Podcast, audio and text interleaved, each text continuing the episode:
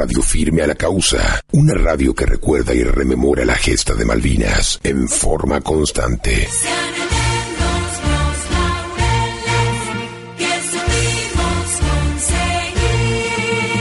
895 Radio de las Américas, una radio para todos. De las Américas. 895 Patria al aire.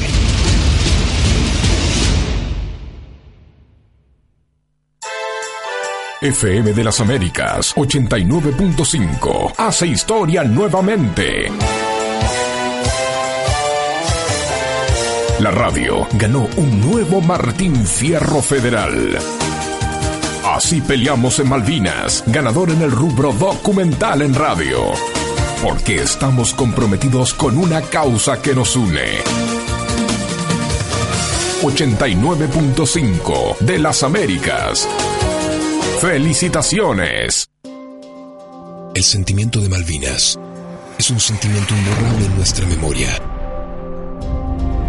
Nuestros héroes fueron los que dieron la vida por la patria. Defendieron en lo más alto nuestra bandera nacional. Es nuestro honor reconocerlos cada día en nuestra emisora 89.5 de las Américas. Elevemos una oración al cielo por aquellos hombres llenos de valor que dieron su vida por nuestro suelo. Soldados conocidos por nosotros y soldados tan solo conocidos por Dios. 895 de las Américas viven en nuestra memoria.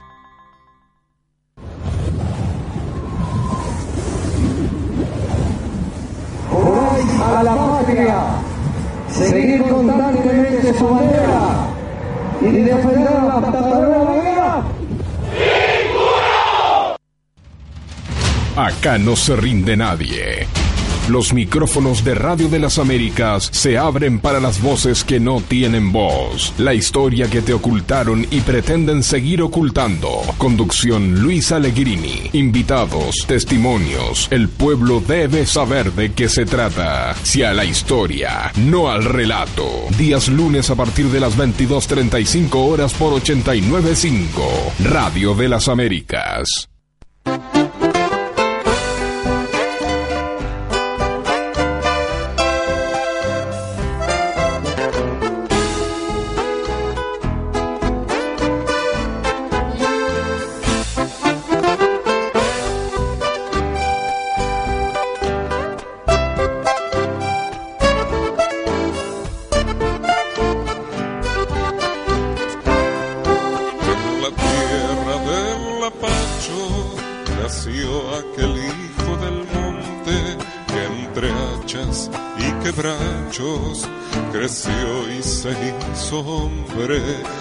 Llamado de la patria, acudió presto a servir. Tengan ustedes muy pero muy buenas noches, ¿qué tal? ¿Cómo les va? Aquí estamos en un programa más de Acá no se rinde nadie. Pero aquel 5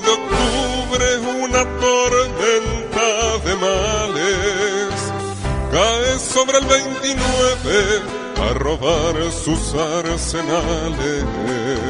Lo ultimaron a rendirse los traidores esa tarde y Hermindo Luca responde, acá no se rinde nadie celeste y blanco. Bueno bien, y como les decía, un programa más de Acá no se rinde nadie.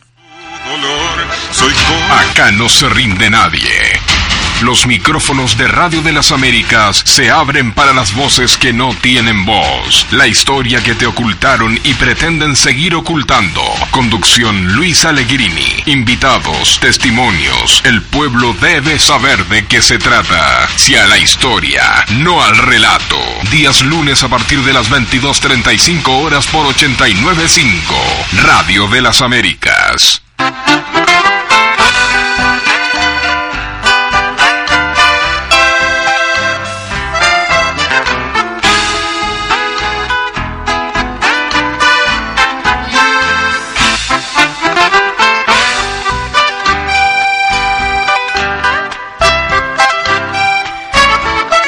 Bueno, muy bien, y hoy 15 de julio del año 2019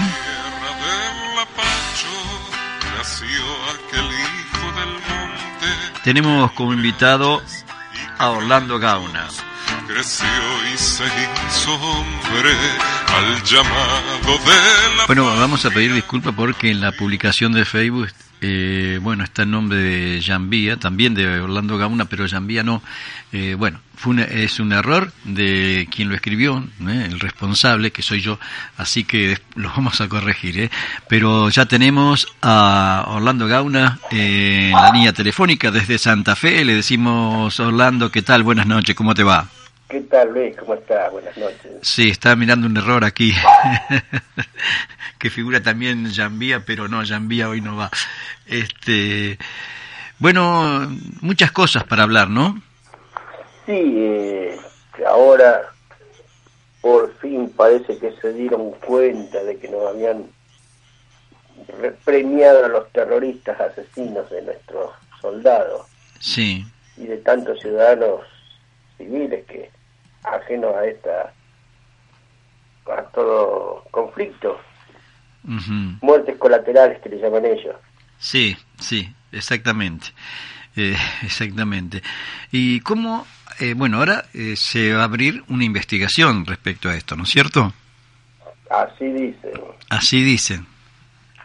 Así dicen. Espero que no salgan con el cuento de que ha prescripto la causa.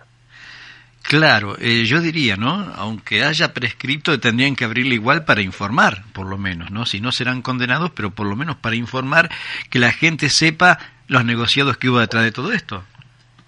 Totalmente de acuerdo, eh, porque incluso yo conozco personalmente a una de las beneficiadas por este curro de los derechos humanos, Sí.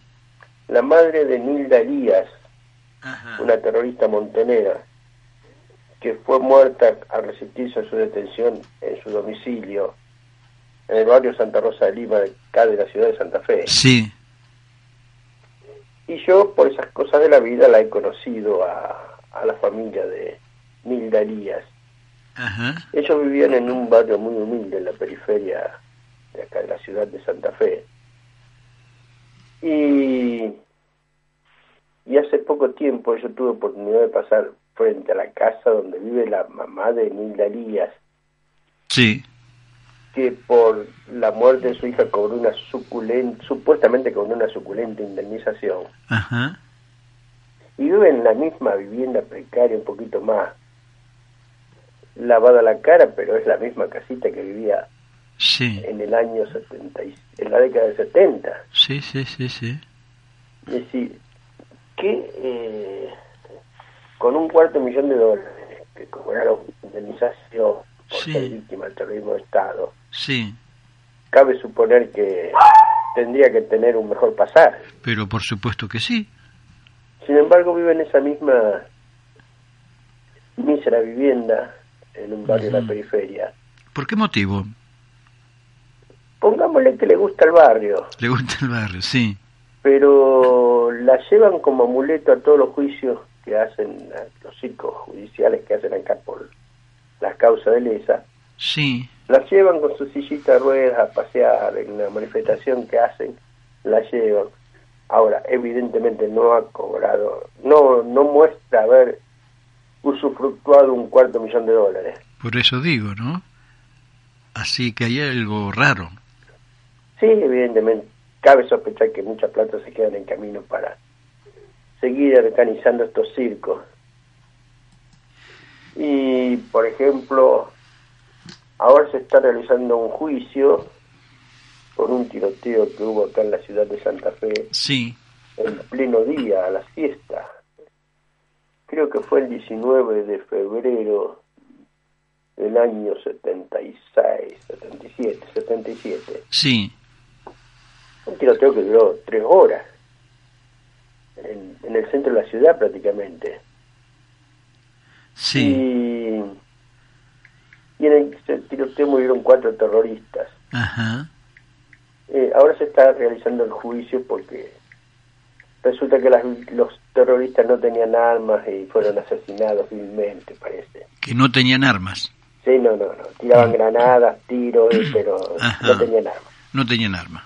Bueno, y, y uno de los falsos testigos, porque miente Sí, este, en su declaración, después de haber declarado en la instrucción de la causa, sí. al mes, este hombre jubilado se fue de vacaciones a Egipto. Ajá. Y bueno, son esas cosas de la vida que yo. cualquiera tiene derecho a ir a vacacionar a Egipto. Sí, no, por supuesto. Se ve que el hombre Sí, tiene con qué. puedo, no me da el cuero. tiene con qué. Pero ¿Qué? él, después de haber declarado, sí tenía con qué. Así que estos cuatro, en ese tiroteo, ¿no? Que resulta que al mediodía parece que no, no tenían armas. Eh, hubo casos extraños ahí, ¿no? Por ejemplo, ahí no hubo un agente de, de- de policía también detenido que estaba a unas tres cuadras parando el tráfico. Sí, sí, no, no, pues, acá meten preso a cualquiera, no hay Sí. problema. Porque estaba ahí, dice. Yo una vez le Sí. una nota a alguien y hablaba de ese tiroteo, ¿no? Sí, sí, sí, este, es decir, como figuran los registros policiales, que son Sí. los únicos que verdaderamente pudieron encontrar, Sí. que ese personal había salido al lugar, ya está documentado que ese personal participó del asesinato. Qué bárbaro. Este, por eso el hecho de que figuran los registros que fue el procedimiento, pero el procedimiento generalmente en estos casos los realizaban las Fuerzas Armadas Sí. o los servicios de informaciones. Y el personal policial normal de calle Sí. era destinado a, acordonar la zona para evitar este, eh, que cayeran lesionadas otras personas ajenas al evento, porque los tiroteos eran moneda corriente, ellos no se entregaban así nomás. Y ahora, Y bueno, este y después acá en Santa Fe, yo me acuerdo que en esos años lo primero que se que salta una la perdiz, digamos, sí, es cuando un santafesino que fue incluso diputado, sí, eh, Antonio Tony Riestra, fue descubierto porque había robado 20 toneladas de explosivos a Monita Incael. 20 toneladas de explosivo. Sí, un camión con 20 toneladas de explosivos. Qué bárbaro. Lo robaron él, la esposa, la hermana Sí, y otro matrimonio. Y según referencias que yo he recabado, parece que en ese robo también participó Mario Firmenich. Mario Firmenich. ujú. Bueno, la- lo cierto es que se robaron las 20 toneladas de explosivos y por un informe de un agente policial lo este eh, que sospechaba que esa gente andaba en algo raro, Sí, se empieza a averiguar, se hace el allanamiento y se le encuentran la casi totalidad de los explosivos. ajá. Bueno, fueron presos, indultados por el en el 25 de mayo del 73. Sí, Bueno, este ese hombre es un profesor en la en el instituto donde se cursa la tecnicatura en comunicación social. sí. Es el dirigente montonero. Bueno, y ahí empieza a este cuando se hace ese procedimiento, Sí, recuerdo que el jefe de policía era de apellido Basani Grande. sí, Y al dar una conferencia de prensa para relatar los hechos que culminaron con la captura del Tony Riestra y su esposa, hermana y este otro matrimonio, y el secuestro de todos los explosivos, o casi todos, como ellos eran egresados del Colegio Inmaculada de la Orden de los Jesuitas acá en Santa Fe, y relacionados con los curas del tercer mundo, sí. el teniente coronel Basani Grande en la conferencia de prensa dice, estos curas malditos. En aquel entonces las teletipos hervían, largaban humo, curas malditos. A los cinco minutos tuvo que presentar la renuncia. Sí. claro, eran gen- nenes bien que la iban de de patriotas Sí, claro. este, poniendo bombas y matando gente. Orlando, la mayoría de los montoneros eran nenes de bien, Sí, ¿no? Por eso se entiende también ciertas indemnizaciones, ¿no? bueno, Porque- justamente sí, eso. Sí, Eh, por ejemplo, acá tuvimos el, el dolor, la vergüenza sí. de que fueron muchos los santafesinos que participaron en el copamiento del Regimiento de Infantería de Monte de Formosa. Donde mataron muchos pobres. Claro, mu- murieron pobres defendiendo el cuartel y ricos atacándolo. Exacto. Pobres de plata, ¿no? Pero y pero ellos y los ricos atacaron, los, los pobres, pobres defendieron, los mataron, los ricos indemnizados, exacto. Y Sí. los pobres que se mueran de hambre. Por- Total, por- son pobres. Sí, por eso me encanta siempre, yo desafío a cierta gente que le gustaba hablar de los rubios de ojos celestes que iban a Miami, que bla, bla, bla, y que los pobres, pero a diferencia de eso, los mismos que hablaban de esas cosas indemnizaron a los clase media alta, digamos, y a los pobres los basurearon, ¿no? Los pisotearon. Claro, incluso este está prácticamente comprobado que cuando entran a la cuadra donde estaban durmiendo los soldados, Sí, este que estaba de cuartelero el negrito Luna, y digo negro porque tengo derecho porque yo también soy negro. pero era verdad. Este, eh, estos nene bien le dicen rendite negro, Mm. como no es la cosa, relajándolo despectivamente, discriminatoriamente, negro, como no es la cosa. Claro, estos blancos cara pálida no lo trataban de negro a un soldado de la patria. Mm. Y bueno, y así lo mataron. Vos sabés Y- que, Orlando, que a mí me hace acordar mucho, y siempre le he dicho a la hermana también, al negro falucho, ¿eh? Para no ser tan traidor, como dice la canción, ¿no? El negro, bueno, Sí. el negro tenía la, la suerte de que era negro de raza negra. Sí. Estos, como yo, sobre tostados, digamos. Sí, pero en la acción me refiero. Sí, sí, este, bueno, la cosa es que, eh, por ejemplo, en el, bueno, en el cuartel mueren unos cuantos terroristas, entre ellos el soldado traidor. Roberto Mayol, que fue el que entrega el desarma al compañero de guardia y libera el acceso para que entren los los, los camaradas de él, los montoneros. Sí, Bueno, Roberto Mayol muere en el, en el ataque y es homenajeado acá en la Universidad Nacional del Electoral sí, con, con una placa que le rinde homenaje a los a los desaparecidos y asesinados por el terrorismo de Estado. que estuvo Lorenzetti también ahí, ¿no? En esa inauguración. Así dicen que estuvo Lorenzetti en la, Sí. En, el, en, en la inauguración de la placa, pero esa placa la han cambiado de lugar y la han cambiado de formato. Ajá. Yo recuerdo haberla visto en, en una de las paredes de la entrada posterior de la universidad. Y y ahora no está más en ese lugar, está en el en el centro de la facultad, por ahí por el, al lado de un patio, junto a otras placas, pero no es la misma que yo vi en un primer momento. Ahora, ¿en función de qué tiene ese- esa placa en la universidad? ¿En función de qué? Porque fue entre- entregador de un cuartel, ¿no? Sí, bueno, eh, en otro establecimiento secundario, Sí, en la Escuela Normal General San Martín, hay otra placa también para las víctimas del terrorismo de Estado, que recuerda a Brígila. Reinaldo Brígila era un asesino terrorista Sí. montonero sí, que participó del asesinato de del general Sánchez, me parece, y fue condenado en el seten- y liberado con el indulto del 70 la amnistía del 73.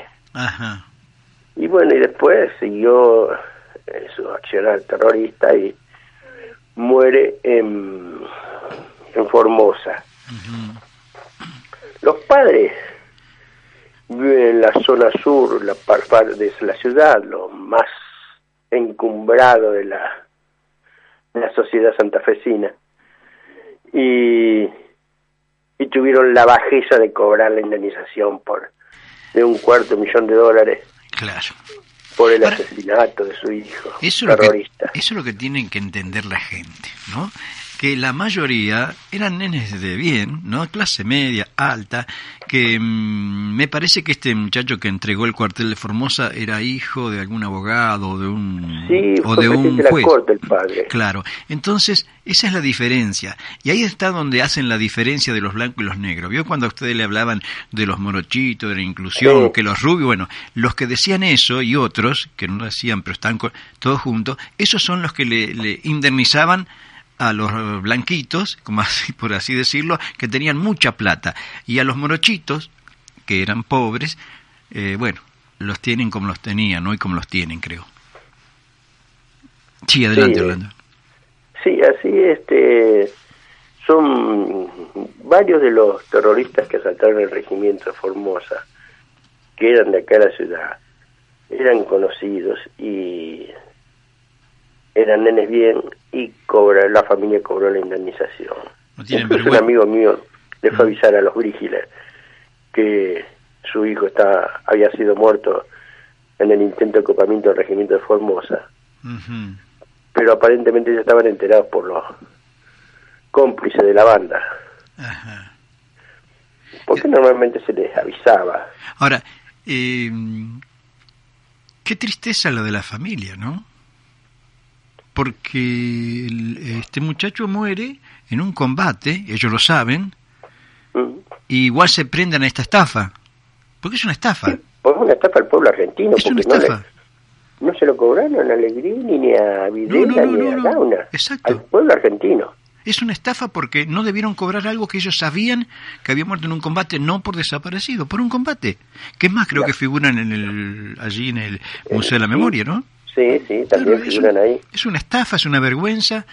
Y bueno, sí, adelante, Orlando, por favor. Sí, este, y lo que nosotros tenemos que señalar es que eran asesinos, eran delincuentes, eran terroristas, y los padres, los que cobraron esa este, indemnización, no han estafado al pueblo argentino. Pero por Son unos supuesto, miserables estafadores. por Porque no supuesto, por supuesto. Porque los hijos equivocados, perfecto, pelearon y murieron. Pero eh, ellos, los padres, sabiendo que habían matado gente, incluso eh, ir a cobrar, no tienen, no se le cae la cara de vergüenza, ¿eh?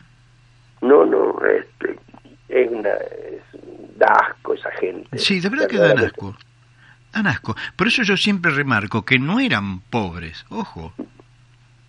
No eran pobres. Pobres eran lo- lo- los que están en los cuarteles y, y muchos de ellos están presos, detenidos, eh, de bajo rango, ¿no es cierto? Es triste porque uno mientras ve a Fiermení paseando por España, que es el responsable máximo, eh, Sí. hay cabos, subtenientes, soldados presos, y ahora, y, y uno dice, vivimos en un mundo al revés. Nos preocupa, narvaja, candidato ¿Sí? de, de Bariloche. sí, nos preocupamos de Rico que desfiló, se preocupan mucho, y no se preocupan que un asesino, porque eh, Vaca Narvaja era el segundo de montonero. Bueno, que mató gente Sí. inocente, eh, como la quieran llamar, mataron gente inocente, incluso a sus propios montoneros que lo mandaron en el 78 a la muerte, eh, Mm. porque lo mandaron, ¿no? lo mandaron a la contraofensiva. Y ese señor Weiss habla en Bariloche que yo era ministro, que yo aquello, que no sé qué era, que, que andé intendente, y nadie dice absolutamente nada. Y ahí- Bueno, a- acá tenemos, por ejemplo, a, a un reiterado candidato a gobernador, Rafael Bielsa, sí, eh, ocupó distintos cargos en, sí, en el gobierno, y él fue uno de los que hizo tareas de inteligencia para previas al atentado contra un colectivo policial en Rosario, donde se mató a nueve policías y a dos civiles sí. con un coche bomba que se hizo tallar cuando pasaba el colectivo. Bueno, eh, sí. cuando es detenido Rafael Bielsa, la familia presiona, tenía, era de buena familia de plata, tenía contactos. Bueno, y se lo libera, se lo con la condición de que este vaya a España a trabajar de buchón a Europa y desde allá él buchoneaba Ujú. cuando venían los los terroristas de regreso en la contraofensiva. O sea que los traicionó. Sí, entre y muchos de ellos desaparecieron, entre ellos el hijo de Marco Zucker Ujú. desapareció, este supuestamente fue capturado cuando retornó en esa operación contraofensiva. Eh, Ay, y ese, este, después Rafael Bielsa viene a la Argentina y trabaja durante el gobierno militar sí. la CAL, que era la Comisión de Asesoramiento Legislativo, que era el organismo que reemplazaba a los diputados y senadores, era el organismo que sancionaba las- las leyes. Sí. Y después, este patriota democrático, Rafael Bielsa, se fue a trabajar a Chile para Augusto Pinochet. Ajá. Interesante. Y después viene acá y habla de la dictadura. Claro, claro. No No, tienen, no, sí. no tienen honor, no tienen absolutamente nada. Y uno lo ve hablar y el hombre habla. Y vos decís, pero ¿cómo es el tema? Es- eh, nosotros en Argentina estamos en el mundo al revés, no hay nada que hacerle. No hay nada que. Totalmente. No, no, no se puede creer eh, esto que está sucediendo, pero hay gente que, claro, cuesta hacerle entender porque no lo pueden creer. Es tan absurdo, es de tan nivel de delincuencia que tenemos, que entonces la gente del pueblo no lo puede creer. Dice, no, eso no sucede, eso es mentira, ¿quién lo dijo? Y es la verdad. Bueno, eh, guarda que acá, por lo menos, lo único que tratan de atacarme, por ejemplo, a mí, que soy uno de los más bocones de acá de la ciudad, Sí. eh, no, no, no me pueden contrarrestarlo, no tienen argumentos para contraatacarme. Claro. Es decir, eh, hace un par de días me publicó el diario El Litoral una carta a lectores Sí. donde hago referencia a los soldados que no fueron a desfilar, Eh, sí, los, linda los, nota. sol- los que combatieron contra el terrorismo Ujú. Y los tratos de terroristas asesinos Sí, que querían imponer, que no luchaban contra una dictadura, sino contra, querían tomar el poder por las armas a cualquier costa y estuviera quien estuviera, si estuviera Perón, Sí, por Cámpora. Isabel. dentro de... Eso- o Videla, ellos querían tomar el poder. Y- y- no era que la dictadura, era el poder que ellos querían. De hecho, que en la época, que en la época del peronismo, este, hubo, eh, estaban los atentados.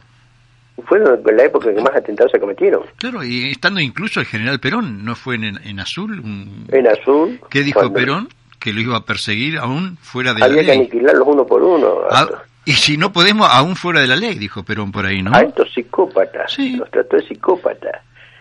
Bueno, y yo no entiendo eh, los peronistas o que se dicen Sí, e- peronistas. es raro, ¿no? Es raro. Eh, cómo crean una organización la Cámpora. Sí, no, Cuando no. Perón a Cámpora lo defenestró. Sí, sí, nada, no, pero... bueno, es que no lo quieren mucho a Perón.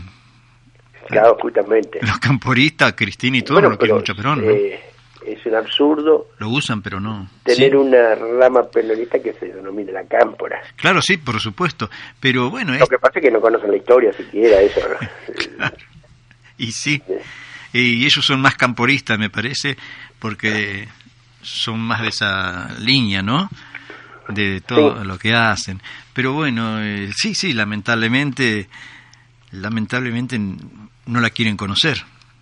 No, no les interesa, es una contradicción. Los homosexuales, por ejemplo, por hablar de contradicciones, Sí, este, con la remera del Che Guevara, que era un, sí, increíble, un homófobo increíble. recalcitrante, los Sí. encerraba en campo que se tracciona a hacer trabajo forzado para que se hagan hombres. Ahora, eh, Orlando, yo eh, leí una nota de un, era chileno, uno de los, eh, de los homosexuales que más o menos dirigía ahí, y le dijeron exactamente esto que estás diciendo vos, ¿no? Dijo, bueno, pero nosotros tenemos, dice, porque es una bandera de lucha, pero me pregunto, ni siquiera respeto por esa gente que fue a los campos de concentración y no sé, para que se curara y después no sé qué habrá pasado, ¿no? Eh, no, no, eso es una contradicción total Sí, sí, sí, sí. en ese discurso que machacan, machacan y la gente algo le queda. Sí, por supuesto. Y le queda a los jóvenes porque los viejos conocemos la historia. Exacto. Ahora Y en, más... una, opor- en una oportunidad un periodista me llama y me pregunta, dice, Gabo, usted hizo una denuncia y dice, pues usted sabe mucho, dice, ¿en, en qué trabajaba? Le digo, no, pará, le digo, a mí no me la contaron, yo la viví. Claro, claro. Así, no, no, no, no necesito leer libros de, de del 70, lo viví. Claro. Y, lo- y los que vivimos, este, eso es- la, la tenemos clara. Ahora, los otros se creen en el verso de la democracia. Sí, sí, sí, sí. Pero esto de la democracia es para es otra forma de, de estafar al pueblo. Vos, decime Luis, Sí. ¿vos te acordás del servicio militar obligatorio? Sí, lo hice, lo hice. Yo también. Bueno, ¿te acordás cuántos soldados y soldadas se convocaban todos los años? Sí, impresionante. Y miles de soldados se incorporaban todos los años. Y a- a- al 80% prácticamente de la población masculina de cada año se lo sometía a un riguroso examen médico que duraba más o menos tres días. Sí, sí, sí, bastante, sí, sí. Bueno, los que quedaban eliminados, digamos, por este, por razones físicas, Sí, se salvaban del servicio. El resto teníamos que hacer la colimba. sí, sí, Nos daban uniforme nuevo, sí, borseguís nuevo, sí. sábanas nuevas. Y entramos al cuartel, nos teníamos la comida, el desayuno, almuerzo y cena, las cuatro comidas, todos los días. Exacto. Qué importante presupuesto se invertía en el servicio militar. Mm. y se suprimió el servicio militar y toda esa plata dónde fue Vaya a saber, ¿no? Es más, vamos a agregar algo. Incluso algunos soldados podían hasta estudiar. Bueno ninguno podía dejar de saber leer y escribir Exacto. Y muchos después se quedaban, incluso. sí sí muchos se enganchaban y quedaban este, hacían la carrera de suboficiales Sí. Sí, pero sí. todo ese presupuesto que se invertía en el servicio militar obligatorio se lo devoraron estos políticos Sí, sí, sí. Mira, eh, hay, hay que sacar la cuenta de muchas cosas, ¿no? Porque es verdad, ante eh, esto que está bien a la vista, de ese presupuesto de las Fuerzas Armadas, ¿dónde fue, no? Eh, y si uno sigue sacando cuenta, esto es otra cosa, ¿no? Teníamos ferrocarriles, pérdida, ahora hay menos ferrocarriles, ¿dónde fue la plata? ¿Dónde fue la plata de Entel? ¿Dónde va la plata que antes era gastos, ¿no es cierto? Mm, ¿Y dónde va si no lo tienen? Bueno, eh, los ferrocarriles datan de casi 150 años más o menos. Sí, pero cuando empezaron a cerrar todo, cerraron No, aquel. no, no, no, no, te, Sí, 150 años atrás. sí, No había computadora, No. no. había calculadora. exacto. ¿Vos viste alguna vía ferroviaria que haya sido tapada por, por el agua en alguna inundación? No, no, Eran más inteligentes sin computadora ni calculadora. ¿no? sí, ahora, bueno, pero ahora parece ser que, bueno, eh, que los cálculos van bien y se debilitan todas las obras, ¿no? Sí, eh, que las obras no duran nada. No dura un poco, sí. Sí, Acá ¿verdad? tenemos un puente carretero que cruza, une Santa Fe con Santo Tomé, cruza el río Salado, tiene unos 3 kilómetros de extensión Sí, y cumplió 80 años. qué bárbaro. Y no da abasto porque no tiene la, el ancho necesario, porque digamos que tiene tres carriles nomás. Y para el inmenso tránsito que hay entre las dos ciudades, no da abasto. Pero cumplió 80 años. 80 años y cuando no había camiones tan grandes, ¿no? Ajá, sí, sí, sí. Y ahora creo que se cayeron 10, 12 puentes por ahí, hecho hace poco. El otro día ahí, en, la otra vez en el norte, no sé en qué lugar, se inundó un pueblo porque habían hecho la ruta pero no hicieron el desagüe, ¿no? La levantaron. O sea, cosas que parece ser que, que con la computadora y la ingeniería no lo logran hacer lo que hacían antes, ¿no? Sí, no, parece que hay un, una frase que es lo que arruina todo, el me llevo. me llevo, sí, pareciera que sí, que va a ser. Y bueno... Eh... Y en ese me llevo también están prendidos los derechos humanos. Uy, sí, sí, por supuesto. Eh, por eso las indemnizaciones, por eso inventar desaparecidos. Mm. Porque inventaron desaparecidos por todos lados. Claro, eh, de hecho, no lo que está son siete mil y algo, ¿no? Lo que lo que están allí desaparecidos. Esto lo dice muy bien la señora Meijide, ¿no? Eh, no sé por qué la cifra de 30.000. Bueno, Este, pero aparte de eso, Sí. eh, desaparecidos. ujú, Si vos, eh, bueno, vamos, estamos hablando de casi 50 años atrás, Sí, sí, sí, sí. 40 y pico de años. No había la tecnología que hay ahora para identificar personas, cadáveres. Sí. Si vos tenías un tiroteo con un grupo extremista, terrorista, subversivo, Sí. Los mataba. En el enfrentamiento, por supuesto, eran más las fuerzas legales que los que ellos. Sí, sí. Entonces, si no se entregaban, morían. Eh, Era en el enfrentamiento. Si vos querés pelear solo con, eh, a tiro contra un ejército, te van a matar, no, no sí. tenés alternativa. Sí, sí, sí, sí, sí. Bueno, ahora, lo mataban. Lo revisaban la ropa, tenía documentos Juan de los Palotes. ¿Quién es Juan de los Palotes? O no tenía documento. Sí, eso. ¿El documento era falso o no lo tenía? Entonces eran NN y como tal se los enterraba. Sí, sí. Es decir, no desapareció eh, Gauna. Gauna fue muerto en un tiroteo y como no tenía documento, no tenían forma de identificarlo, se lo enterraba como NN. Sí, sí, sí, sí, sí. Sí. Y que también, Entonces- por Entonces supuesto. Gauna está desaparecido, pero está desaparecido porque no no se dieron cuenta que lo habían, habían muerto en un enfrentamiento sin documento y Claro. nadie lo reclamó. Sí, sí, sí.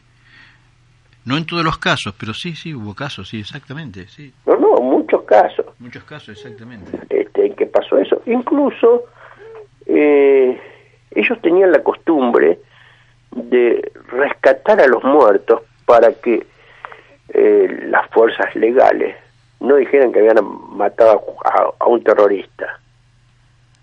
Para ocultar la pérdida, la baja que habían sufrido, lo secuestraban, lo, lo llevaban al Lo cadáver. Después lo enterrarían por ahí. Acá, por ejemplo, en, a 6 kilómetros, 8 kilómetros de la ciudad de Santa Fe, hay un pueblito que se llama San José del Rincón.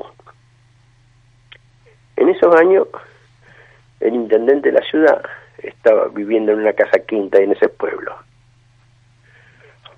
Una noche van un grupito de cuatro, creo que eran montoneros, este el hombre vivía a dos cuadras de la ruta. Sí. Se acercan a la casa, la mujer se embarduna con salsa de tomate simulando heri- estar herida y llaman a la casa del intendente con el pretexto de que había sufrido un accidente de tránsito en la ruta y pedían ayuda. Sí. El intendente de la planta alta por un ventiluz los ve, se da cuenta de la jugarreta y con la mujer, con la ayuda de la mujer él disparaba Sí. con un arma mientras la mujer le iba cargando a la otra. Sí. Mata a uno y al otro que llevó una granada le explota la granada en la mano. Ajá.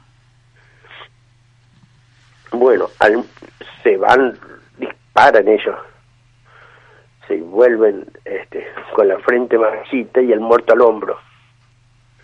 Sí. Y al muerto, era un boliviano, lo enterraron en la casa donde estaban parando. Sí. Al poco, a los pocos días se descubre que ellos eran los autores del, del asalto a la casa del intendente, se allana al lugar y buscando, buscando, y la mujer que iba con ellos declara, indica el lugar donde lo habían enterrado al muerto. Sí. y lo, lo, lo, lo exhuman, después se le dio el trámite de rigor a un muerto, pero si no lo hubieran encontrado, Sí. era otro desaparecido. Sí, sí, por supuesto, sí, sí. Es Obvio, decir, para sumar tenemos cualquier cosa, todo suma para ello, Claro. para el circo. Hoy venía caminando por el centro y vi un afiche, Sí. soy Silvia Supo, me asesinó el terrorismo de Estado. Ajá. Silvia Supo era una delincuente terrorista de acá de, la, de, de Rafaela, Ajá. declara como víctima de la represión y estaba instalada en un negocio en la ciudad de Rafaela Sí. y un día dos trapitos le quieren asaltar, la mataron, dispararon y bueno, ¿y quién la mató? Sí. Los represores, ¿qué otro? Los represores. Incluso un periodista rosarino, dirigente política de izquierda, Sí. escribió que Silvia Supo fue asesinada por nueve puñaladas este, aplicadas por un especialista. A la miércoles. Sí, sí, hay, hay especialistas en aplicar puñaladas, ¿no? Sí, acá sí. tenemos de todo. Ahí tenemos todo, sí, sí, es verdad. Y bueno, y se descubrió al final que había sido asesinada por dos trapitos que quisieron robarla. Sí. Pero insisten con como con Maldonado, y dale Claro, con... claro, porque todo el negocio está detrás. Todo el negocio está detrás. Claro. ¿Cuánto cuesta ese afiche que pegaron que tendría un- unos 80 centímetros de alto por unos 20, unos 50 de ancho? ¿Para qué? ¿Cuánto cuesta ese afiche? ¿Quién lo paga? Claro. Ahora, qué falta de respeto, qué falta de respeto, ¿no? Eh, para el propio muerto, digo, ¿no? Pero mm, que nadie haga nada, que se pueda mentir tranquilamente. Bueno, es, Tranquilamente, nadie dice nada, este, todo está bien, eh, todo viva la pepa, y después seguramente querrán cobrar. sí, no, no, porque acá eh, los hijos de esta Silvia Supo están desesperados por más plata, porque el tema es currar. Donde hay un curro, ahí están ellos. Claro. Con cualquier pretexto ellos buscan prenderse en el curro, que vayan preso un inocente, ¿qué les importa a ellos? Claro, ¿cuánto hace que la mataron a esta chica? Y ella la mataron hace 3, 4 años. Tres, cuatro años. O sea, menos mal que no la pueden poner como terrorismo de Estado, ¿no? No, no, no, no, no, no, justamente yo le saqué una foto a la ficha y le puse, eh, esto de quien de Silvia supo quiere decir que en el kirchnerismo había terrorismo de Estado, porque fue en el kirchnerismo que la mataron. Claro, por eso digo. Eh, eh, todo es extraño. Es un mundo extraño. Sí, este, incluso acá el tema del robo de bebé, tanta laraca que hicieron y acá en Santa Fe, el único caso donde lo condenaron a un inocente Sí, eh, fue el de Carolina Guayane, una nena, hija de una terrorista, que cuando se enfrenta, este, son allanados y se resisten y mueren, sí. este, la nena estaba con otras dos criaturas, las otras dos criaturas se entregaron a los familiares como corresponde. Vinieron Sí. a reclamar, sí, acá está, tomá, llévatela. Sí, Pero esta chica, nadie la reclamó. Y no tenía documento, no se sabía quién era. ujú. No se podía hacer ADN porque no existía en aquel entonces. No, no, por supuesto. Y bueno, y después cuando vino el circo del, de los derechos humanos con el curro, salió a reclamar su identidad y no tuvo vergüenza de, de reencontrarse con la abuela que nunca la había reclamado. Y, Todo sea por la plata. y ganó platita. Sí. Y lo hizo encarcelar a un inocente que era el juez de menores, Sí, que ante la imposibilidad de identificarla, la entrega en la casa cuna y solicita que se la entreguen a opción a la brevedad. sí. ¿Y, ¿Y cuál era el delito del juez?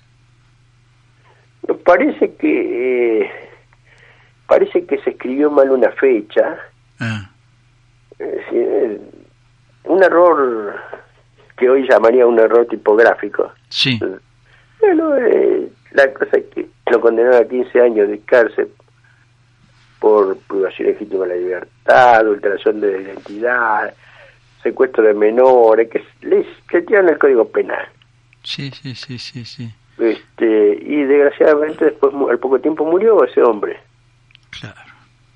Y claro, con la amargura, yo lo voy a visitar acá en la cárcel de las Flores. Y eso es un crimen de lesa humanidad. Terrorismo de Estado, y no sé si lo ponemos en, en práctica, ¿no? Porque es meter preso a una persona que no, no habría prueba, me imagino, porque si esas eran las pruebas que no sé que le, habrán, le agregaron cosas que no correspondía. Bueno, el otro día, el otro día era unos meses, cuatro o cinco meses, murió un hombre que era de la policía. Sí, Y yo lo conocía y era un pariente lejano. Y voy al velorio y me pongo a charlar con los hijos. sí, Yo sabía que él había estado preso. Y yo creía que estaba con la prisión domiciliaria. sí, No, no, dice, él estuvo preso, lo metieron preso como un mes.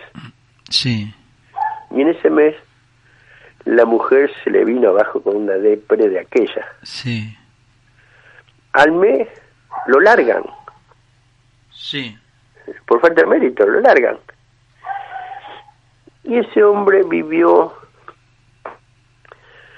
todo su libertad, al salir de libertad, dedicado a cuidar a su esposa, que estaba en total depresión. sí, Se murió la esposa y él quedó peor porque ahora se le había muerto la esposa. No Claro. tenía motivo para seguir peleando y se terminó muriendo. qué Es decir, bárbaro. mataron a una mujer y a un hombre inocente. inocente. Y estos delincuentes que hacen estas cosas, ¿no? Después eh, pasan, caminan en la- eh, tranquilamente por la calle, este, su conciencia, por supuesto, la conciencia de tan delincuente como ellos mismos, ¿no? No la tienen, no la tienen, este, y todo bien, eh, se divierten, hablan de derechos humanos, hablan de democracia, hablan de libertad de expresión, hablan un montón de cosas, y sin embargo esto, la verdad que más allá de cada cual con su ideología, yo creo que tiene que privar primero la inocencia de las personas, ¿no? Y hacer las cosas como corresponde, denunciar como corresponde. Pero estos casos, yo creo que eh, el sector político lo sabe. El sector político eh, en su mayoría lo sabe lo que está pasando. Totalmente. Totalmente, totalmente. todo esto, es decir, Porque esto es inaudito. ¿eh? Esto es algo que no puede suceder. En otros países como Venezuela, vamos a ponerle, se tortura, matan y todo bien. Lo hacen por la patria, ¿no? Acá si un policía va en una manifestación, levanta el bastoncito, es dictadura porque bla, bla, bla, bla, bla. Sí, todo acá es represión. Sí, todo es represión, todo es represión. Entonces, esos mismos personajes, esos mismos personajes, que son muchos, que son muchos, ¿no? Que están en el poder político, pero que la gente les guste o no les guste, todo esto, más allá de la ideología, va por la plata. Por el poder y por la plata. Y como estas cosas por ahí te dan poder, apostamos a esto. ¿Qué me importa si mueren o no mueren? Sí, Sí, que es, es la vida de los demás, No la les libertad de los importa, demás, no no, les le- importa. no les importa. No les importa. Ellos buscan escalar posiciones para tener poder y dinero, Sí, a cualquier costa. a cualquier costa. Y no tienen, bueno, vergüenza que vamos a hablar, así que, por favor, vergüenza no. Pero la, eh, ni conciencia, ¿qué conciencia pueden tener? No, no, no existe, la, o sea, la conciencia debe haber un diablito adentro, ¿no? Y acá el, el más eh, comprometido con todo esto, porque tiene deudas que pagar, es el juez federal Reinaldo Rodríguez. Ajá, Y yo me río. El otro de vuelta me llamó a tomarme declaración indagatoria. sí, Y yo lo miraba y no cuando tenía que morderme los labios para no reírme la cara de odio que tenía ese cristiano. porque sabe que yo sé todo lo atorrante delincuente que es y que no me callo y lo grito en la calle y lo, y lo escribo en los medios donde tengo un espacio para decirlo lo digo del tipo pero odio ¿Y? Eh, en un momento cuando termina la declaración eran tres carillas y el superintendente me pide que firme la primera y la tercera carilla sí, bueno, firmo. Viene el juez Reinaldo Rodríguez y dice, firme acá también, la segunda carilla. Vea, le digo, el submariante me dice que firme acá y acá. Yo firmé acá y acá. Si usted quiere que firme acá también, firmo acá también, no tengo problema. El tipo tragaba saliva, se le hinchaba la vena del cogote. claro, que se creen que, Sí, decir, que todos se le van a asustar porque él está ahí. sí. Él es un delincuente. Ujú. Entonces no no tengo por qué asustarme por un delincuente como ese. Entonces, pero y, y el tipo sabe que yo lo digo a los cuatro vientos que él es un corrupto, que él es un prevaricador. Sí, y no, Y no me puede hacer nada por eso, porque si vamos a juicio tengo todas las pruebas. Ah, por eso no te castiga. Claro, sí. Es decir, las, son causas judiciales donde él este, ha actuado en contra, contra derecho. Lo que pasa es que a las denuncias no le dan curso, Ajá. Pero en, una, en un debate, en, una, en un juicio oral y público, va a saltar todo lo podrido. Y algún día tiene que saltar, me imagino, ¿no? Y esa es mi provocación, por eso yo los provoco. Ajá. Porque yo tengo la razón y tengo las pruebas de la razón. Y entonces ellos no atacan. Claro, a mí me ningunean por eso, porque saben que yo soy bocón y se lo grito. Es decir, eh, ahora vi ese cartel, me paré, saqué una foto. Silvia Supo asesinada por el terrorismo de Estado, pero deja de hablar volar, se levantaron dos trapitos, están presas, los condenaron. sí, sí, sí, sí, sí, Es sí. decir, no es que me parece, no, no, están condenados los trapitos. Qué bárbaro. Hicieron todo lo posible para tratar de que sea un terrorismo, este, sea culpable los, los represores. Así digo yo cuando voy a visitar a los presos. Sí. ¿A quién me van a visitar? A los represores, pues yo no voy a visitar, no voy a visitar a todos los que están ahí. Qué Este, bárbaro. pero ¿y represores qué hicieron? Reprimieron al terrorismo. Porque eso es lo que hicieron, reprimieron al terrorismo. Sí, la- sí. Pero bueno, son momentos del... Hay momentos y momentos en la vida, ¿no? Sí, Eh, se le quiere dar un matiz, sí, otro matiz a la palabra represión. sí. Yo creo que de a poco van perdiendo la historia por tratar de ocultar la otra historia, ¿no? Claro. Eh, trataron de ocultarlo y parece que se le fue la mano, ¿no es cierto? Porque es real, es real. Hay muchos hechos y el tema que planteabas allí en, en la nota, donde no han sido invitados, bueno, no son de hecho invitados, los eh, soldados de la Operativa Combatiente Independencia, ¿no? que, combati- que combatieron el terrorismo. Este, el año pasado, el 2016, desfilaron de prepo, pero bueno, se metieron ahí, pero no sé, este año no lo hicieron. Pero No, lo que pasa es que para hacerlo honorable sí, es distinto a los militares o los combatientes de Malvinas Sí, sí, que están sí. organizados. sí, Pero esta gente no está organizada, entonces hay que hacer una invitación formal claro. para que se nuclee. Bueno, señores, vengan, van a desfilar, porque ustedes Bueno. sirvieron a la patria. No, pero no lo toman por ese lado. Claro, porque hay que ocultar que pasó eso. Claro. Por Hay que supuesto que sí. hay que, que eso que no existió, eso no pasó. Exacto. Incluso en el Regimiento de Infantería de Monte de Formosa, Sí, el acto no se podía hacer en la calle, se hacía dentro del cuartel. sí. Y, en el- y durante el gobierno kirchnerista no se podía así que fueron los montoneros. No se podía, exacto. Entonces, Sí. eh, se hacía, el, cuartel fue atacado por un grupo de, Sí, de realmente personas. eh, trataban de hacer desaparecer muchas cosas esta gente. Y lo, lo más eh, normal hubiera sido que digan la verdad. Porque necesitamos una verdad abierta. Esto fueron Claro, lo que pasa es que ellos... ¿Y dónde van a... qué- de qué van a vivir los chicos estos? Claro, exactamente. Bacanar Baja, ¿de qué? Exacto. ¿de qué? Del Exacto. Estado, del Del Estado. eh, Bonazo, Sí. Berbisky. Destruyeron un país y cobran eh, por el Estado, ¿no? Eh, Mm. mucha gente que se fue a Europa, este, bueno, también le han pagado, ¿no? A ellos, a los nietos. Ahora. Eh, el, el franquismo Sí. Tuvo una guerra civil, mató mucha gente, digamos, mató. Sí. Murieron muchos republicanos que eran comunistas. También murieron el- los falangistas. La fuerza de Franco también tuvo muchas bajas. Sí. Ahora, el falangismo es una dictadura. El fascismo, otra dictadura, el Benito Mussolini. El nazismo, ni hablemos. Sí. ¿Cuánto mató el nazismo? 6 millones de judíos. Sí. ¿Cuántos murieron en la Segunda Guerra Mundial? 180, 100 millones de personas. Ah, pero no, no, lo que importa es esto, mataron 6 millones de judíos, más canudo está mal.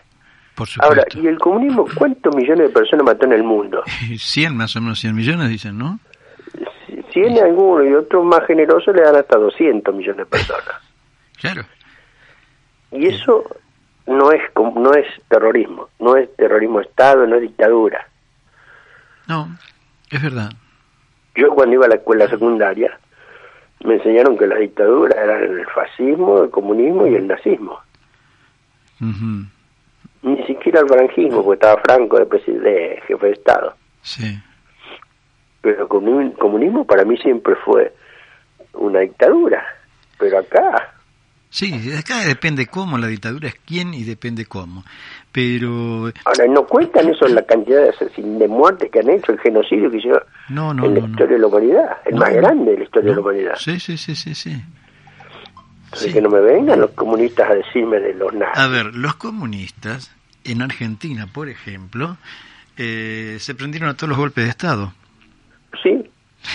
No, pues, bueno, los comunistas, los socialistas, eh, los- la Unión Cívica Radical, el peronismo también por su parte. O sea, la mayoría de los partidos políticos acá fueron golpistas.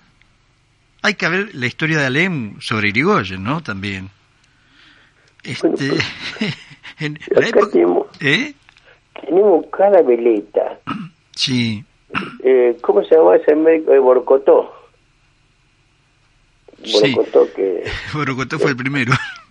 No, no, fue el primero. Fue el... eh, hicieron un escándalo por Borcotó. Sí, un bebé de Pero- pecho era. Pero panqueque hemos tenido en toda la historia. Y tenemos, terrible. Te- sí, teníamos y tenemos, sí. Pero Sí, sí, sí, sí. el famoso presidente de la CONADEP, Sí, el amigo como este sábado, nuestro sábado, y otro panqueque. sí. Sí, sí, obvio. Bueno, eh, lo tenemos al que zafa siempre, Zafaroni. Barreni ya es un delincuente nato. Zafaroni. pero, Mejor, más claro que esto. pero Sábato, por ejemplo, estuvo a favor de la revolución libertadora. Sí. También de la revolución. Avidera dijo que era un gran general. Lo elogió a Videla. Sí. Los tiempos cambian. eh, estuvo con Frondizi. Es decir, eh, eh, cambian de acuerdo a cómo viene el viento. Sí. Y esos son prohombres de la historia. Sí. ¿De qué historia? No, eh, Hasta no, sí. Esto no, no, no conocen la... No, por supuesto, de honor. El- el no honor, no. nada. Ni honor, ni patriotismo, ni dignidad. Este. Fue funcionario del Ministerio de Relaciones Exteriores de Frondizi, Sábato. Sí. Después, a ver, Bueno, y, y, y. Berbisky también estuvo ahí. En el 78, aunque digan que sí, que no, que escribió un libro para la Fuerza Aérea, ¿o no? Ajá, bueno, y este Sábato, cuando lo voltean a Perón, dice, en toda revolución hay vencidos. Sí. En esta, los vencidos son la tiranía, la corrupción, la degradación del hombre, el servilismo. Son vencidos los delincuentes, los demagogos, los torturadores. Personalmente creo que el torturador debería ser sometido a la pena de muerte. Eso Sí. decía Sábato refiriéndose Sí, a los al, a los al peronismo estaba contra el peronismo en, en junio del 66 lo derrocaron a Ilia Sí. y Sábato manifestó públicamente creo que es el fin de una era llegó el momento de barrer los prejuicios y valores apócrifos que no responden más a la realidad De- de- debemos tener el coraje para comprender y decir que han acabado que habían acabado las instituciones en las que nadie creía seriamente. Sí.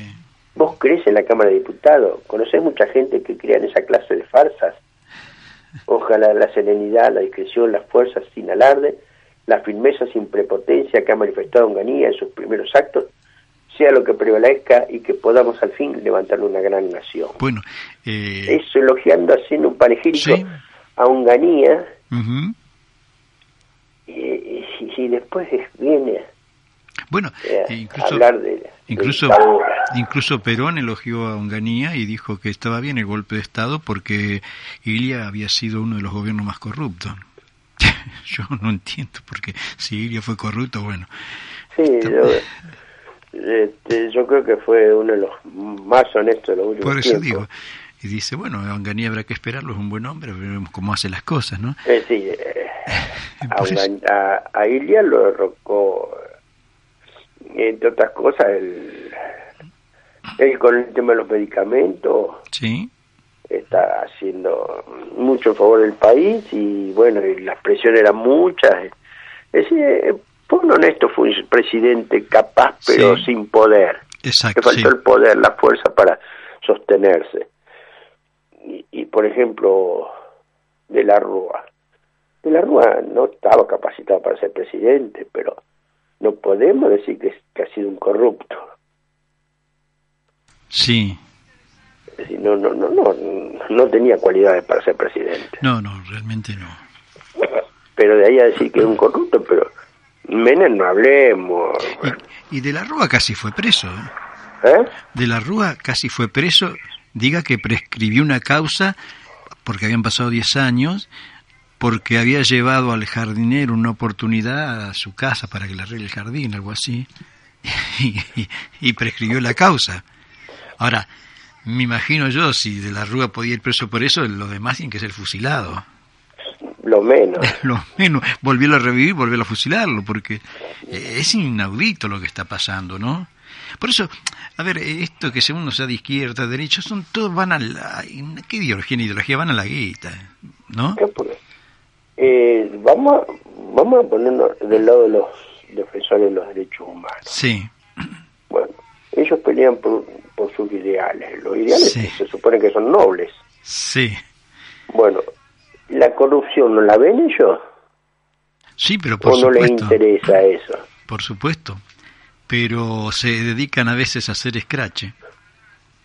Yo la primera vez que veo que hagan derechos humanos hagan scratch, ¿no? Que bueno, es decir, lo que hacen ellos están mal, están bien y lo que hacemos nosotros están mal. No, pero aparte ellos tienen que velar por la persona que no se le respetan los derechos humanos, ¿no es cierto? Tendrían que dedicarse a eso. Eh, yo, me- mm, haciéndole un reportaje la otra vez al soldado Fernández, en- que fue herido en, en la fábrica militar, eh, en democracia también fue, ¿no? Al setenta y pico, me decía, ¿y los derechos humanos? Y los derechos humanos, no, a mi madre ni siquiera la vinieron a ver para invitarla a un café, ¿no? Y por eso digo, los derechos humanos, estos señores que están en los derechos humanos, habrá, a ver, dentro de los derechos humanos habrá gente que son derechos humanos, pero la cabeza, la cabeza que uno ve no son derechos ni humanos, y tienen que ser derechos y humanos, pero para todos iguales, ¿no? Vamos a defender los derechos humanos Claro, de todos los ciudadanos, ¿no? exacto, exacto, exacto. Decir, ¿por qué defender, eh, defender a un terrorista que lo han torturado y ensalzar como un héroe a un terrorista que ha torturado y asesinado? Exacto. Tenemos, por allí le rinden homenaje a Rodolfo Walsh. Rodolfo Walsh. No fue el ideólogo de poner una bomba ahí en... Bueno, creo que también El decía- comedor de la superintendencia. También está sospechado Berbí, que no sé qué habrá pasado en esa causa. Creo que prescribió también. La dijeron que había prescripto. Entonces, ¿cuántos muertos inocentes? Bueno, ahí murieron 21, creo. 21. Eh, Ahora, Sí, Eh, guarda, yo hice acá una misa, vino toda la delegación de la Policía Federal y un grupito de amigos, pero no tuvo ninguna repercusión de ese atentado terrorista. No, por supuesto que no lo va a tener, no lo tienen los medios. Este, sí tiene repercusión y, y grande, y, y está bien, ¿no? Con el tema del AMIA. Entonces, eh, parece que acá estamos divididos, eh, depende de la categoría, y no estoy hablando de ningún país ni nada por el estilo, simplemente lo digo. Eh, el problema del AMIA, ¿no es cierto? Fue un atentado donde murió mucha gente, pero el atentado también contra el comedor policial, murió mucha gente y quedaron muchos heridos. y no se lo recuerda de la igual manera. Habría que recordar de la misma manera, porque está bueno que recuerden, eh, a mí me parece excelente y que sigan buscando los culpables, ¿no? Y acá, Mirá, ¿qué? yo- acá sabemos quién fueron los culpables. Yo como delegado de Alfabita, hace dos años, Sí, estuve en el acto en Buenos Aires, en la delegación de la, en la superintendencia, donde fue el atentado, en la sí, federal. sí, Estaba Silvio Garzábal, Fernández Endoya, y otro grupo de amigos ahí, Carlos Romero. Bueno, y me piden decir unas palabras, y yo lo primero que veo es que en el frente, en el vidrio de sobre la puerta, dice que eso fue un centro clandestino de detención y desaparición de personas. ¿Cómo? Ahí, Y adentro, escondido a la Sí. vista, para que no lo vea el público en general, sí, la lista de las víctimas del atentado. qué bien. O sea que siguen con esa tesis, ¿no? Decir, las víctimas del atentado terrorista están lo- la lista del nombre, la el mural que recuerda los nombres de las víctimas, Sí, sí, sí. está adentro, Sí, que tendría que estar a la vista, bien a la vista. a la vista del público, en medio de la calle. Por supuesto. No, lo que está a la vista del público de eso fue un centro clandestino de detención. No fue ningún centro clandestino porque era público notorio de que ahí estaban detenidos. Es decir, la cárcel no es ningún centro clandestino de detención, es Claro. una cárcel. Ahí estaba, estaba la bandera y todo. Claro. Una eh, institución policial. tiene- vos podés ocultar la ident- la identidad de los presos, pero la cárcel es la cárcel. Claro, sí, sí, sí, por supuesto. No es un centro clandestino de detención, no, no. Eh, y bueno, Son cosas muy difíciles. es, es un tema que debemos tenerlo en, el, en la palestra para que al machacando en la sociedad y yo hablando con mucha gente por eso me me dicen pues usted dice lo, le digo le metió un preso a, un hombre amigo mío le digo 82 años ¿Cómo no van a 82 meter años. preso 82? Y sí. Y hace poco metieron dos amigos míos, uno de mi edad, 74, 75 años, el otro más de 80. Qué bárbaro. Por eso, y ahí tienen que ir los derechos humanos. Ahora, a ellos no tienen, este, no sabían por qué. Por ejemplo, los, los dos son amigos míos y yo tengo mucha confianza con ellos. Sí, Al primero, yo le dije, mira, hace tres años, le dije, mira, vos estás en una lista. En sí, cualquier momento te van a vol- querer voltear a lo mejor. Tenete la historia clínica en la mano porque a vos, si te meten preso, la única alternativa que tenés es la domiciliaria. O la cárcel o la domiciliaria, pero no salís. claro. Bueno, y al otro también, le digo, mira, vos sabés que me enteré que vos estás en una lista. Sí, Buscate la historia clínica, tenés todos los papelitos en la mano porque si te vienen a buscar a pedir la domiciliaria no vas a salir. No salís en libertad, estos cabrones te... Y el primero me decía, pero pibe dice, yo no tengo nada que ver, yo nunca trabajé con el terrorismo. sí. Mira, le, le mostré una lista que yo había obtenido, y acá está, le digo, no... Bueno, metieron preso, estuvo pocos días en- en la delegación de la Policía Federal, después lo dieron a la domiciliaria. Ajá. Pero él no sabe por qué está preso. Ah, él no sabe. Es decir, no, no, no tiene idea de, Sí, no. Es así, De- lamentablemente. y el otro más o menos dice, por haber detenido a una mujer. Ajá. Dice, vos que yo me acuerdo que la detuve. Ahora, yo no me acuerdo si fui a acompañar a otros para como refuerzo o si yo era el encargado de detenerla. Pero esa, esa mujer se la detuvo y se la entregó en la comisaría blanqueada de entrada. Sí. Sin embargo está preso. Yo creo que le hice una nota, me parece a, la hija, me parece, de ese hombre. me parece, si no me equivoco, es el mismo, ¿no? Que le pasó algo parecido, que detuvo una mujer, la entregó en la comisaría y el hombre está preso. Bueno, este hombre es Rodolfo de la Iglesia. Sí, sé que alguien le hizo un reportaje que comentaba este caso. O este o otro parecido, porque se agarran de cualquier lado, ¿no? Sí, después metieron preso un hombre que era jefe de la policía. Eh, 87 años. 87 años. Y lo tiraron a dos y el otro 82. Y lo tiraron en la comisaría. No, ni cama, ni colchón, nada. Los presos, le, compañeros, le consiguieron para que pudieran dormir un catre y un colchón. Sí, no, no, no. Bueno, eh, pero seguimos en la misma, eh, en esto, ¿no? Ahí donde tienen que ir los derechos humanos, porque los derechos humanos, eh, no importa quién es la persona, se lo tienen que respetar. No importa, no, no, entramos ni, ni, en la condena si son buenos o malos. Así sea el peor tipo, hay que respetárselo. ¿No es así el tema? ¿Sí? ¿O nos están enseñando mal? Pero es así. Pero hoy podemos ver de un lado y de otro, periodismo, no periodismo, eh, político, no político, todos hablan de que mienten, porque este miente, el otro miente, porque todos hablan de los relatos, todos hablan de, eh, ¿cómo se le llama?, inventar pruebas, todos hablan de testigos falsos, y bueno, a la vista está, lo hablan ahora porque entre todos ellos se, deben conocer todos los relatos y todas las mentiras y todos los testigos falsos que han presentado en ciertas oportunidades, ¿no? Lo deben conocer muy bien, incluso los, diarios, ¿no? Los, o, los grandes medios, ¿no? Ahora, fíjate, vos estás en defensión de los presos. Sí. Conozco un amigo que está preso sin tener nada que ver, una falsa acusación. Este sí que yo doy fe que es falsa acusación. Sí pero lo metieron preso y está arruinado de salud este hombre. Le dieron la domiciliaria. Vive, no me acuerdo en qué localidad de Entre Ríos, sobre el río Uruguay. Decir, tenés que cruzar toda la provincia de Entre Ríos para ir a la casa de él. Y bueno, y él quiere demostrar que en esa fecha él trabajaba en una comisaría y que quiere ver si ese día estuvo de guardia él.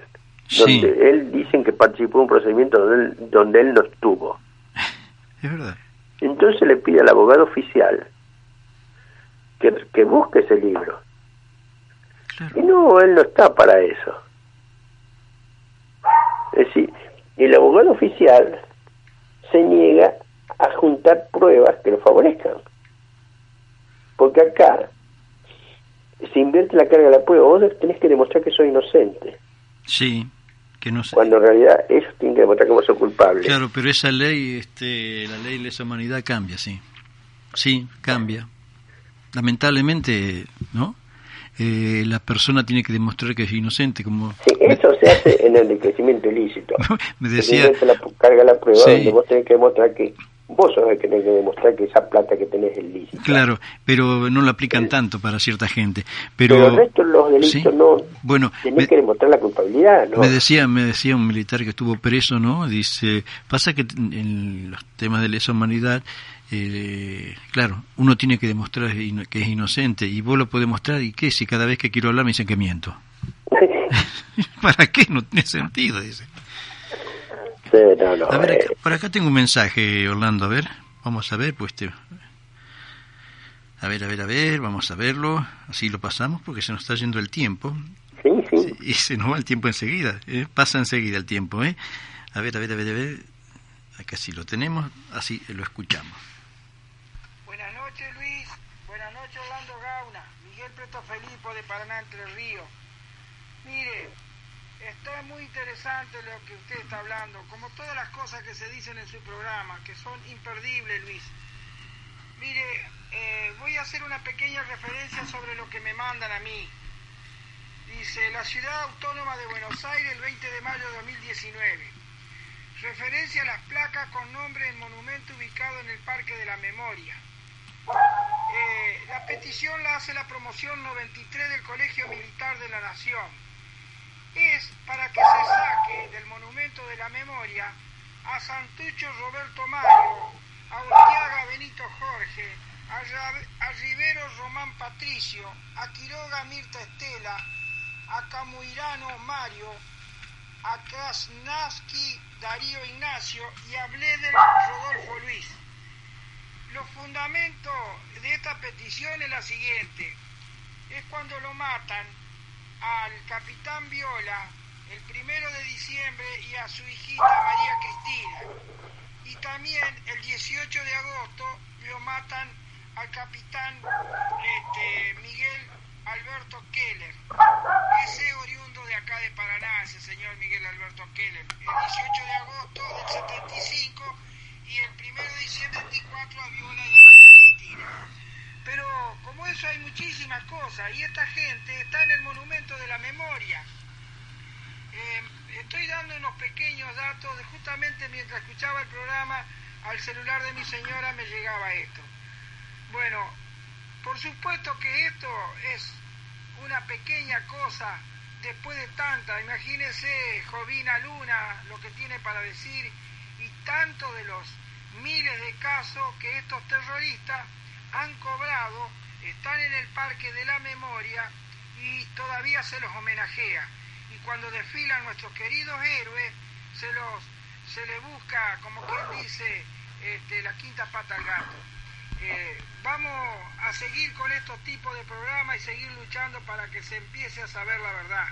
Felicitaciones a los dos y felicitaciones Luis, como siempre, por su hermoso programa que hace de servicio a la- nuestra querida Argentina. Que tengan buenas noches. Bueno, Orlando, Miguel Presto Felipo. Un amigo del otro lado del charco, acá, en la ciudad de Paraná. Siempre presente. Sí, sí, es un luchador también por estas causas. y por eso este, me aprecio hacia él, porque al igual que yo no está involucrado en la lucha contra el terrorismo, no participamos. Sí, si no estarían Pero- presos. Pero no podemos dejar de reconocer que es una, una barbaridad lo que se está haciendo. Y Sí. tenemos que bregar para que haya justicia. Por supuesto que sí, ¿eh? A ver, desde San Isidro, Silvia María Andrés, bueno, desde alabando el programa, por supuesto, y, y- y también está de acuerdo con todo lo que estamos hablando, ¿no es cierto? Y también desde, a ver, ¿qué dice por aquí? Dos segunditos. A ver, a ver, a ver, viene por acá el... No soy muy muy ducho con esto, ¿eh? Ah, qué tremendo todo lo que está platicando, cuántas injusticias, pobre juez, pobre chica, cuántas cosas. Eh, dice, no es tan diferente de lo que está pasando en México. Bueno, esto viene desde Guadalajara, México. Eh, Larios, así que... mm, también por acá viene otro mensaje, dice, tantos desaparecidos y lo más seguro es que todos estén que todos están muertos, asesinados, bueno, siguen, ¿no es cierto? Eh, muchas cosas que eh, realmente asombra a la gente, ¿no? Que no, a veces no la puede quedar. eh, la verdad, muy lindo el programa, pero bueno, a esta persona se le corta un poco la transmisión.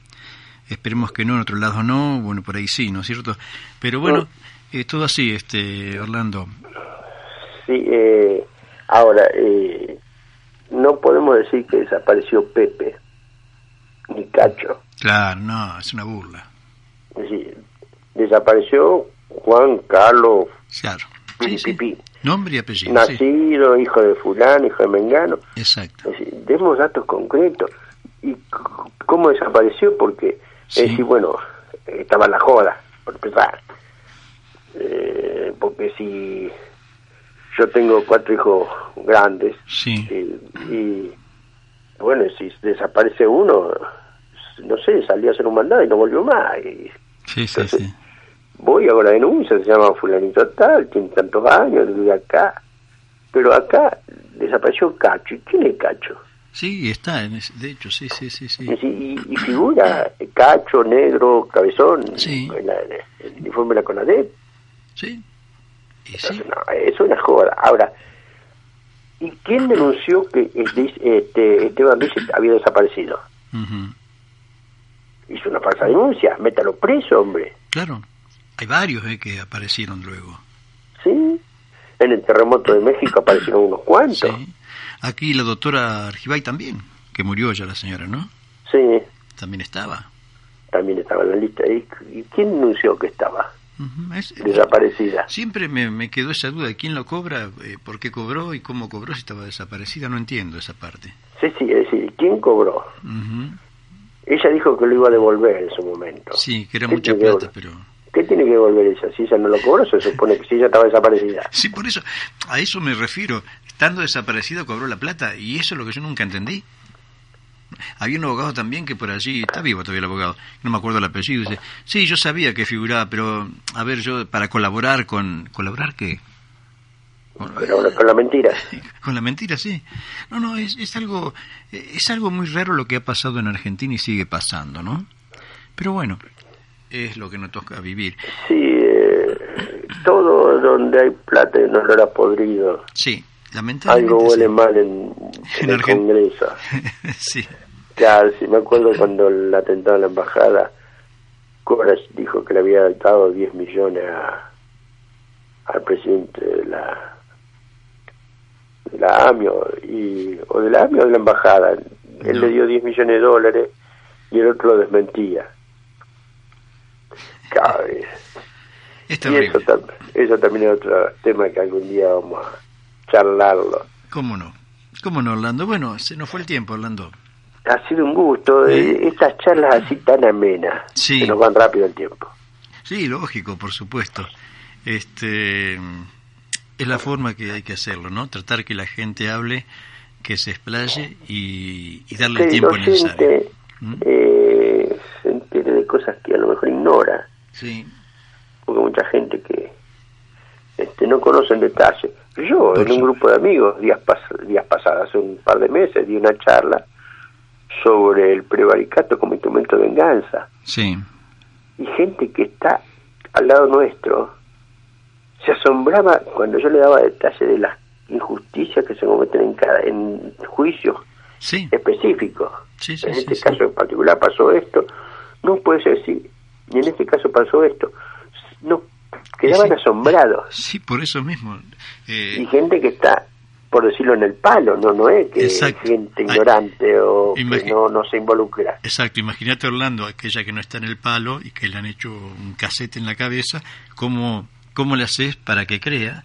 Porque no pueden creerlo que no pueden creerlo algo que ellos consideran que y de, de golpe te cuentan que como los Reyes Magos, ¿viste? No existen. Este cuando uno es chiquito y le- se quedan y no quieren creerlo y llega un momento que no quieren creerlo, ¿no es cierto? Por eso Sí, cuesta. A mí me pasa que mucha gente que me conoce, me, va a tener- Mm. me tiene mucha confianza, y pueden sin querer, quieren criticar al gobierno militar, y yo bueno, pero para un cachito. ¿Y esto qué? Y le empiezo a puntualizar la persecución que hacen contra los militares, y se quedan callados y me dicen, no sabía esto. No, no, hay muchas Pero- cosas que saben. Me creen porque me conocen. Sí, sí, por supuesto. Cuesta creerlo, pero es así. Lo que pasa es que, que yo, cuando hablo, trato de estar documentado para Claro. no perder credibilidad, para Claro. que no me puedan desmentir. Por supuesto que sí, Orlando. Bueno, Orlando, Ha se, sido un gusto, se nos fue el tiempo. Un abrazo grandote, quedo a tu disposición, nos mantenemos en contacto telefónico. ¿Cómo no, Orlando? Nos vemos entonces. Eh, gracias por No, estar en sintonía. por el espacio. Un, un abrazo. Será hasta la próxima. Hasta siempre. Bueno, bien, mis amigos, allí nos encontramos entonces con Orlando Gauna, realmente algo algo especial, ¿no? De escuchar a la gente, esta gente que eh, no tienen voces, porque por ahí lo invitan en algún canal, pero le dan poco espacio. El otro día había Jovina Luna, Intratable, con, estaba Reato, menos mal, y para agarrar un poquito más de tiempo, pero muy pocos segundos, muy pocos minutos, cuando uno tuvimos que aguantar, en mi caso, aguantarlo, al tal romano, a escucharlo hablar, no digo que sea mal artista, mala persona, nada, por el estilo, pero digo, hablar lo que hablaba, con prepotencia, tratar de que no hablara el otro, no contestar, decir, atacarlo, te repugna, ¿viste? Te, rep- te repugna. Te repugna, entonces eh, llega un momento que, que decís, bueno, pero te había que aguantar para poderle escuchar a Jovina y tan poco tiempo le dieron, ¿no es cierto? Pero bueno, eh, las cosas son así. yo me voy despidiendo, le digo hasta la próxima. El próximo lunes, si Dios así lo quiere, volveremos a estar aquí y simplemente es lo que intentamos. ¿eh? Es lo que intentamos hacer desde aquí. Es que usted sepa lo que pasa aquí en la Argentina. ¿eh? Cuando los héroes que dieron hasta la vida para defender la patria, se los olvida. Y a sus agresores se los reivindica. Aldo Rico, héroe de Malvinas, desfiló el 9 de julio. Muchas críticas, muchas asombrado y preocupado eh, por alguien que intentó un golpe de Estado. Primero, para hablar de golpe de Estado, tienen que saber lo que es un golpe de Estado. Estamos en Argentina y sabemos cuándo va a haber un golpe de Estado, ¿no? Pero al margen de eso, preocúpense más, no por Rico desfilando, sino por Vaca Narvaja, candidato creo que por el Frente para Todos, sí, el, con Cristina, todo esto, ¿no? Allá en Bariloche. Porque esa persona fue responsable de miles de crímenes, ¿eh? Responsable, les guste o no les guste, porque ese señor, como Fiermenich y tantos otros jefes montoneros, son mucho más responsables que un soldado con cripto, que un cabo, que un subteniente, ¿no? Y muchos de ellos están presos. Ese tipo está en Bariloche y encima se cree héroe, porque dijo, combatí contra dos dictaduras.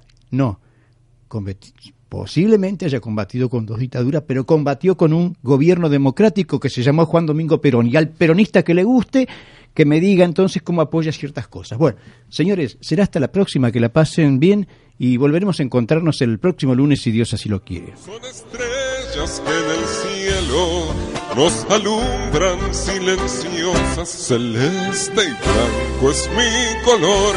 Yo sé del pueblo y su dolor, soy como el padre San Martín, soldado fiel de mi país. Acá no se rinde nadie. Los micrófonos de Radio de las Américas se abren para las voces que no tienen voz. La historia que te ocultaron y pretenden seguir ocultando. Conducción Luis Allegrini. Invitados, testimonios. El pueblo debe saber de qué se trata. Si a la historia, no al relato. Días lunes a partir de las 22.35 horas por 89.5. Radio de las Américas. El sentimiento de Malvinas es un sentimiento imborrable en nuestra memoria. Nuestros héroes fueron los que dieron la vida por la patria. Defendieron en lo más alto nuestra bandera nacional. Es nuestro honor reconocerlos cada día en nuestra emisora 89.5 de las Américas. Elevemos una oración al cielo por aquellos hombres llenos de valor que dieron su vida por nuestro suelo. Soldados conocidos por nosotros y soldados tan solo conocidos por Dios. 895 de las Américas viven en nuestra memoria.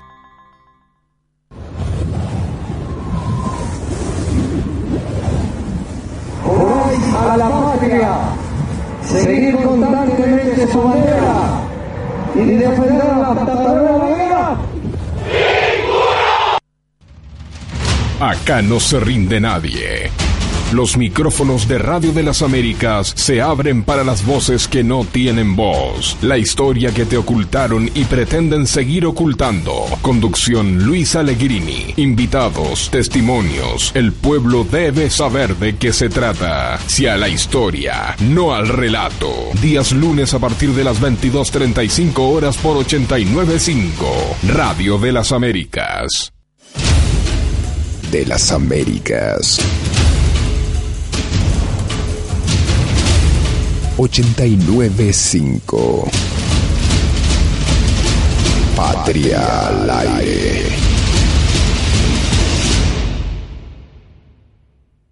Una radio firme a la causa. Una radio que recuerda y rememora la gesta de Malvinas en forma constante.